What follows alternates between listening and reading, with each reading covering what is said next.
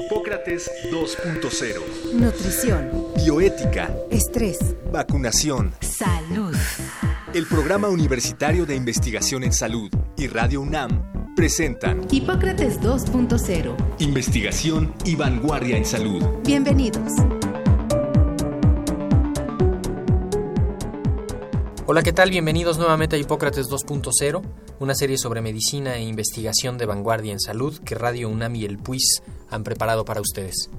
Yo soy Mauricio Rodríguez y estoy en la cabina con Omar López Vergara. Hola Mauricio, te saludo con mucho gusto en este nuestro segundo programa, ah, al igual que nuestros amigos Radio Escuchas.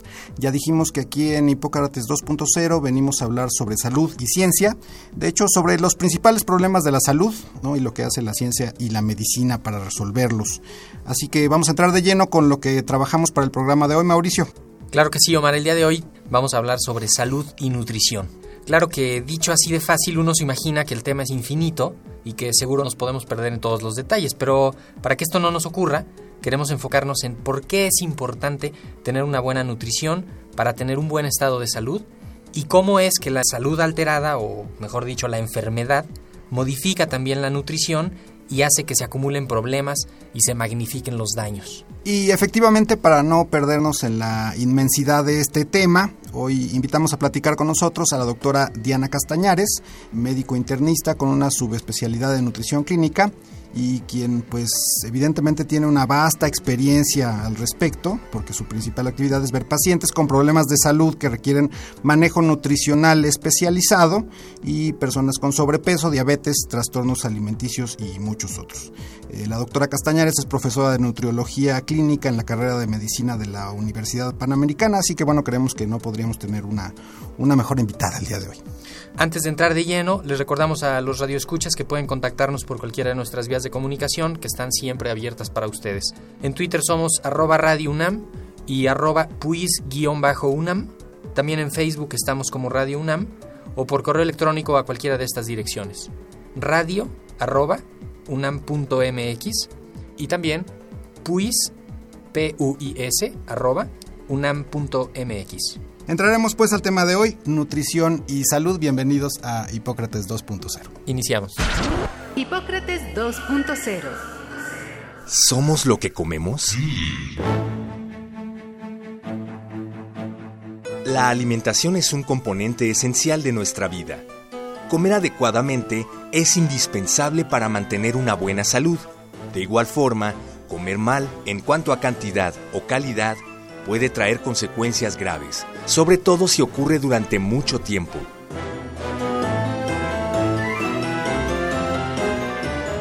Dos de las más importantes enfermedades en la actualidad, la diabetes y la obesidad, son la consecuencia de una alimentación inadecuada, en la que hay un desbalance de nutrientes, generalmente debido al aumento en la ingesta de azúcar y grasa, lo que provoca acumulación de estas y fallas en su procesamiento. En la encuesta nacional de salud y nutrición que realizó el Instituto Nacional de Salud Pública en el 2016, se encontró que en México 7 de cada 10 adultos y 3 de cada 10 infantes de 5 a 11 años tienen sobrepeso u obesidad. Al comparar los resultados de ese año con los del 2010, se observa un incremento en la cantidad de habitantes con obesidad y sobrepeso en todos los grupos de edad, en hombres y en mujeres, en el medio rural y urbano. Estamos frente a un problema que se ha vuelto cotidiano y por tanto no se le da la importancia que debe de tener. Es urgente tomar acciones concretas a nivel individual y social para revertir esta condición, pues los daños que causa la diabetes y la obesidad cuestan. Cuestan tiempo, recursos y sufrimiento.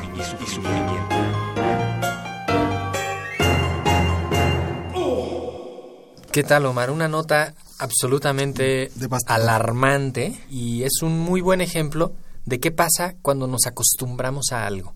¿Qué pasa cuando normalizamos algo que está ocurriendo? Y eso es un problema que está pasando con el sobrepeso, con la obesidad, con la diabetes. Y es tan alta su prevalencia, o sea, hay tanta gente que tiene esas condiciones, esas enfermedades, que a veces ya creemos que es normal.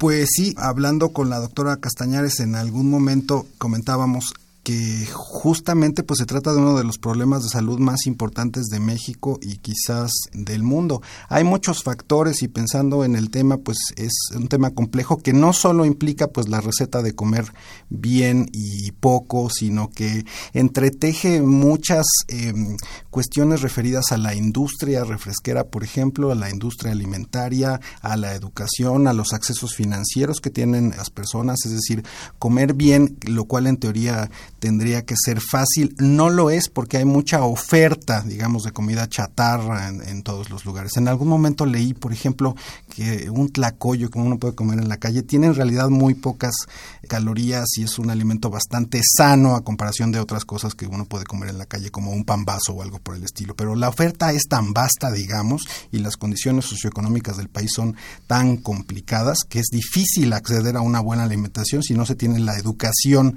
y, digamos el ojo para saber qué es lo que se debe comer y qué es lo que no se debe comer. Sí, y lo que ha terminado por pasar es que es un problema primordialmente de los adultos que ya está pasando a los niños. Lo oíamos en la presentación, está pasándose eh, a los infantes de pocos años de vida que desde ese momento ya tienen problemas de sobrepeso y que seguramente en ellos va a ser mucho más difícil revertir las consecuencias y se van a ir acumulando esas condiciones dañinas durante varios años y a más tempranas edades les van a provocar pues enfermedades más importantes. Entonces, ya tenemos una generación de adultos con ese problema grave que le está costando mucho sufrimiento a ellos, mucho a las instituciones eh, y genera costos altísimos para en términos económicos y en unos años, pues todos esos niños que ya son obesos, que ya tienen sobrepeso, que tienen una mala alimentación, van a tener también problemas en su desarrollo y van a tener problemas que van a conducir a, a condiciones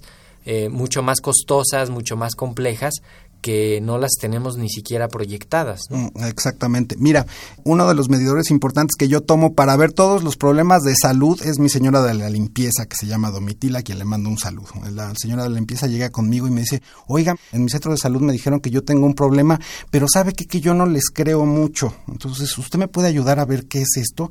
Y en ese momento vi que ella tenía unos niveles de glucosa de casi 300. Entonces dije, a mi muchacha está a punto de darle eh, un coma diabético en mi propia casa sin que tenga pues muchos recursos. Yo tuve que explicarle y todo lo demás y finalmente este tomó los medicamentos, pero digamos que es difícil que las personas tengan acceso a esa información, entonces es también uno de los objetivos del programa que todos nos informemos de qué podemos hacer al respecto. Vamos entonces a continuación a la entrevista con la doctora Castañares para abundar en este tema, como tú dices, infinito.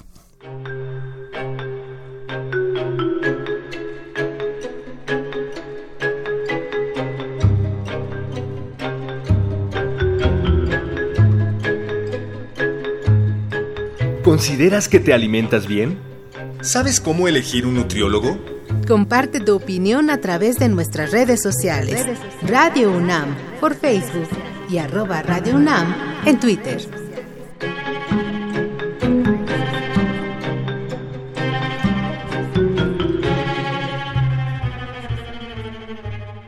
Muy bien, regresamos, estamos en Hipócrates 2.0, ya estamos listos en la cabina, tenemos a la doctora Diana Castañares.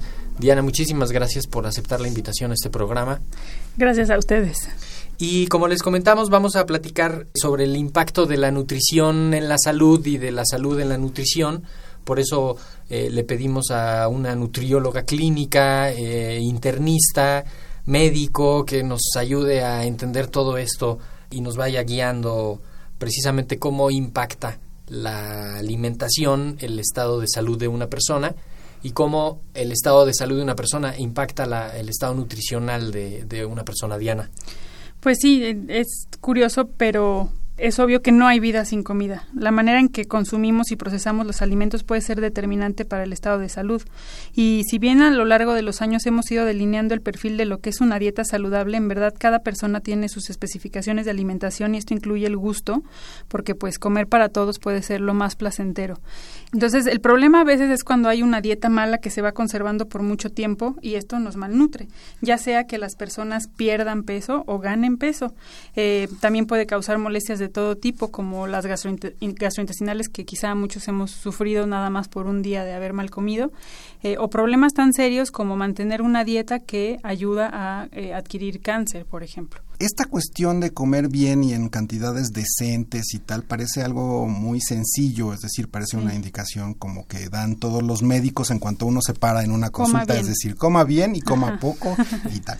Pero eh, digamos exactamente coma frutas y verduras, pero la situación es como mucho más compleja, ¿no? Es decir, ves que hay pues situaciones sociales, personas que no están enteradas y nunca están enteradas de qué es lo que debieron comer, personas como yo que llegan contigo a sus casi 50 años y dicen, "Enséñame a comer. Entonces, es una cuestión como eh, muy compleja, ¿no? No solo puedes dar la indicación de coma bien y coma menos, porque uno tiene un estilo de vida, digamos, va a restaurantes y toma alcohol y todo.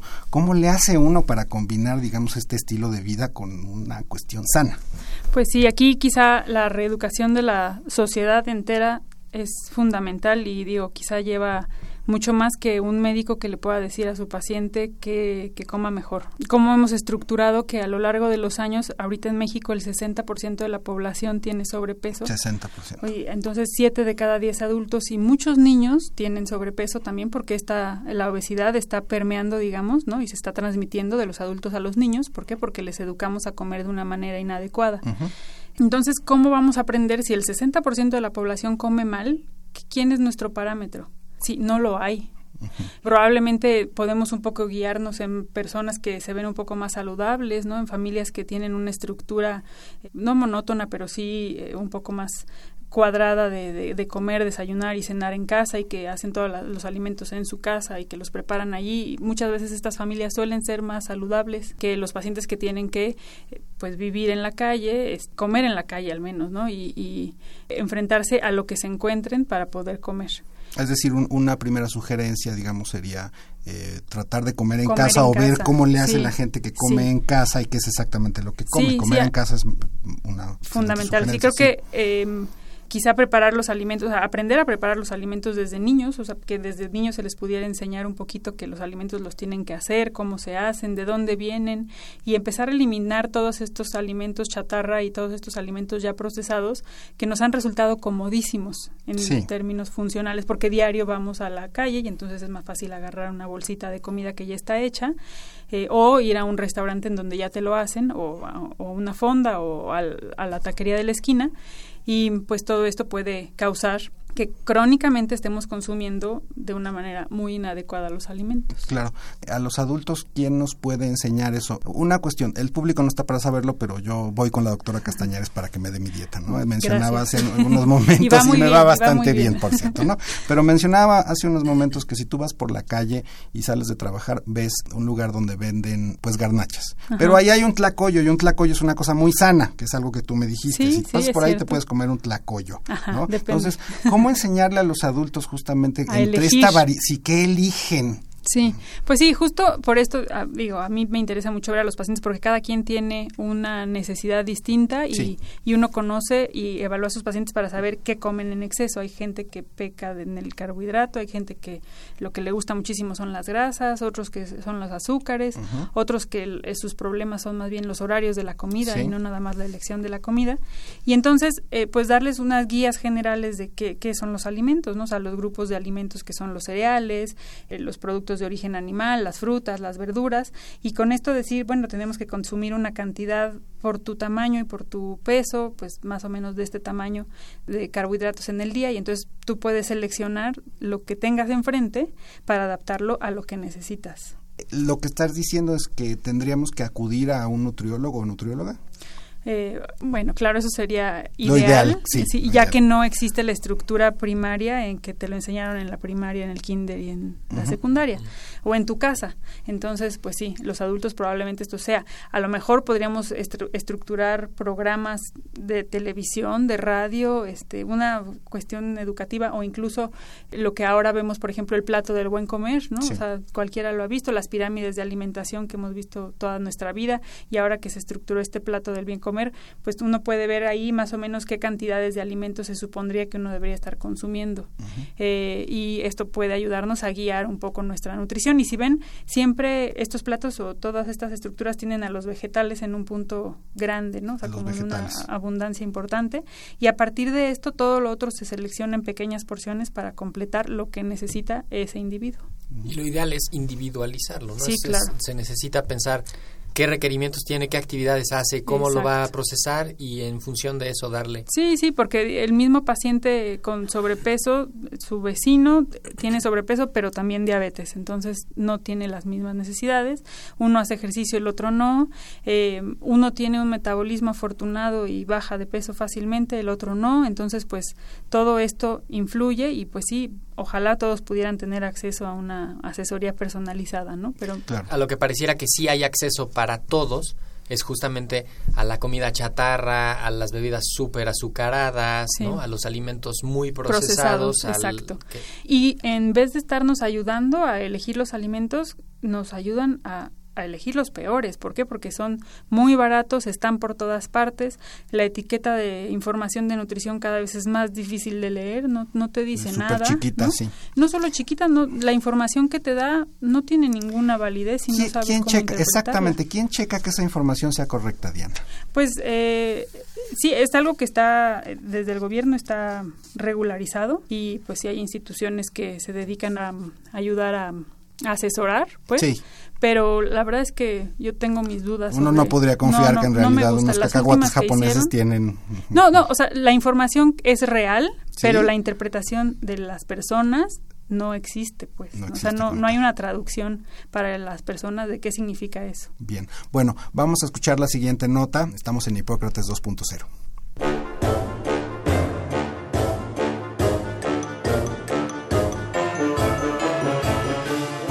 Escuchamos al inicio del programa dos de los grandes problemas derivados de una alimentación inadecuada. Sin embargo, hay otras que también causan alteraciones a nivel nutricional. Por ejemplo, enfermedades en las que se altera el funcionamiento de varias hormonas, lo que provoca mayor acumulación de grasa o un procesamiento ineficiente del azúcar o las proteínas. Otras son el reflujo y la gastritis, que estimulan a que las personas que las padecen tiendan a comer más de lo regular para apagar los síntomas que provocan, lo que deriva en sobrepeso y obesidad.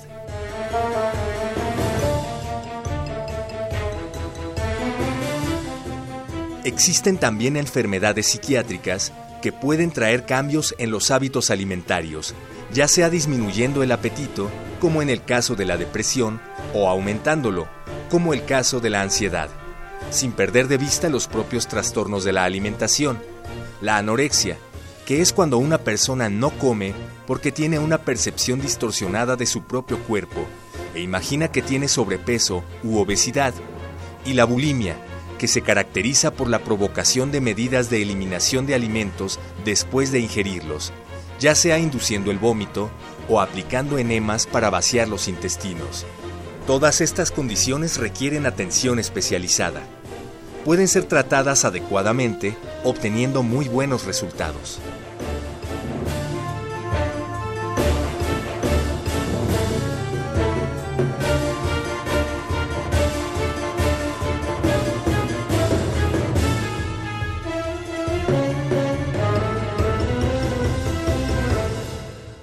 Regresamos, estamos en Hipócrates 2.0. Estamos platicando con la doctora Diana Castañares sobre nutrición y salud. Escuchábamos en la cápsula, pues todas estas otras condiciones que pueden modificar el estado nutricional de una persona, no necesariamente van a dar problemas todos ellos así clínicamente notables, pero sí valdría la pena detenernos un poquito en estos últimos que son los pues llamados como trastornos psiquiátricos, eh, trastornos de la conducta alimentaria, que si bien algunos cuando son más graves alcanzan a crear problemas de salud importantes, pero pues involucran la nutrición, involucran una atención especializada y necesitan pues claramente un manejo específico. Diana, cuéntanos un poco sobre la anorexia, la bulimia. Pues sí, son problemas muy graves sobre todo, o sea, la anorexia es una de las enfermedades más mortales incluso más que la obesidad. Entonces, pues sí, es algo que tenemos que atender de manera multidisciplinaria y esto quiere decir que no hay un médico que atienda a las pacientes con anorexia, no uno, sino que tenemos que haber varios personajes alrededor de los pacientes, de las pacientes, porque principalmente son mujeres, para poder apoyar en este trastorno alimentario. En efecto, se llaman trastornos de la alimentación y son tanto la anorexia como la bulimia y otros trastornos digamos intermedios. A veces hay pacientes con anorexia que tienen periodos de bulimia o pacientes con bulimia que tienen periodos de anorexia y pues bueno esto nos ayuda a saber más o menos cuáles son las razones o cómo manejarlo porque muchos de estos requieren tratamiento con fármacos psiquiátricos. Entonces pues es un problema muy serio porque esto habla de la imagen corporal y esto es algo que también está influido por las condiciones sociales, no nada más porque las pacientes quieran ser muy delgadas, esto quizá es uno de los mitos bien grandes, ¿no? Esto ocurre mucho en, en países quizá muy ricos, en donde sí la, la imagen corporal es fundamental y entonces ser muy delgada es fundamental, pero también existen muchos problemas sociales que desencadenan problemas pues de cómo quiere vivir la vida una adolescente, ¿no? Y desde cómo las tratan los papás, este, abandono, quizá pobreza, ¿no? Eh, sí, lo que les exigen o lo que no les dan, y esto también puede llevar a anorexia y bulimia. Es una cosa interesante, tienes una sociedad que come mucho y muy mal y por otro lado tienes un subproblema donde hay pues estas chicas mayormente este, son, son mujeres las que sufren este problema que no quieren comer. Sí, no y, y de verdad, o sea, es, es impresionante cómo desde edades muy tempranas empiezan a aparecer situaciones de cómo se ven, ¿no? O sea, ellas desde los cinco años ya hay niñitas que dicen estoy gorda. ¿Por qué? Porque aparte son palabras que les ponemos en la boca, ¿no? O sea, se las enseñamos y les estamos diciendo. O simplemente porque los papás también han estado luchando con el peso y entonces siempre están hablando de esto en la casa y, ay, ya engordé, voy a hacer dieta, ya enflaqué, este, para adelgazar no voy a comer tres días. Y comentarios que parecen muy muy inocentes. Muy inocentes, pero para los niños puede ser muy impactante saber que la mamá tiene algo que la está haciendo mal, ¿no? Y entonces hay que ayudarla a estar mejor. Y ese algo es que tiene dos kilos de más, ¿no? Y pues eso no, no, pues no está enferma, pero entonces ya en la niña queda el impacto, ¿no? Toda la vida de que está mal y entonces hay que mejorar. ¿no? ¿Cómo puede un padre o madre que esté escuchando el programa notar que su hija o hijo puede tener un trastorno de alimentación? De la alimentación, sí, pues a veces puede ser que los niños o adolescentes estén presentando problemas de aislamiento, incluso a la hora de la comida, digan no, no tengo hambre, empiecen a bajar de peso, hagan comentarios a veces sobre su imagen corporal, elijan no comer algunos alimentos, a veces empiezan a ser muy selectivos porque dicen no es que esto engorda, ¿no? y entonces ya no, no comen helado o cosas que antes disfrutaban ya no lo están consumiendo. Niños también a veces que empiezan a consumir grandes cantidades de agua, por ejemplo, para compensar el hambre incluso también ya se empieza a ver en, jovencitos este problemas como de vigorexia, es decir, que hagan mucho, ejercicio, para compensar su peso, ¿no? O para verse mejor. ¿Cómo pueden ayudar los papás a sus hijos que están presentando estos problemas? Pues primero, si, si sospechan que pudiera tener un trastorno así, probablemente que lo evalúen un médico para saber si está teniendo problemas para llegar a su talla o a su peso, ¿no? Y que por esto entonces quiera decir que está desnutriéndose, pero desde antes, eh, si empieza a haber pues problemas que parecen sociales, ¿no? De, apartamento y demás, pues a lo mejor necesiten una cierta orientación psicoterapéutica o demás, ¿no? Oye, pero justamente cae en un territorio que a veces es, es muy difícil de localizar, porque a un niño de 16 años, de 17 años, o una señorita de esa edad, ¿quién la ve? ¿La ve un pediatra? ¿La ve un ginecólogo? ¿La ve un internista? ¿La ve un médico general? Si, si es que la ve, Mauricio, porque podría ser que no la pida más.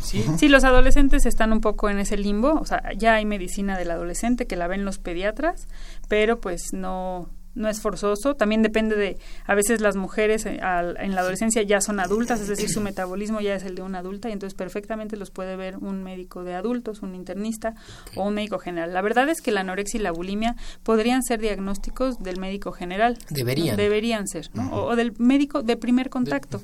¿Por qué no lo son? Perdón porque no van al médico lo más probable sí ah, porque no no acuden no pero la verdad es que cualquiera que lo que lo vea se va a dar cuenta no Oye, Diana, y creo que es importante que le quede claro al auditorio que son condiciones pues completamente atendibles, que se revierten, que se curan. No es que esa gente ya está condenada a, a, que después van a ser obesos o a que después van a tener problemas o que si empezaron desde chicos van a tener trastornos del desarrollo. es cierto, y tampoco es algo que se va a superar.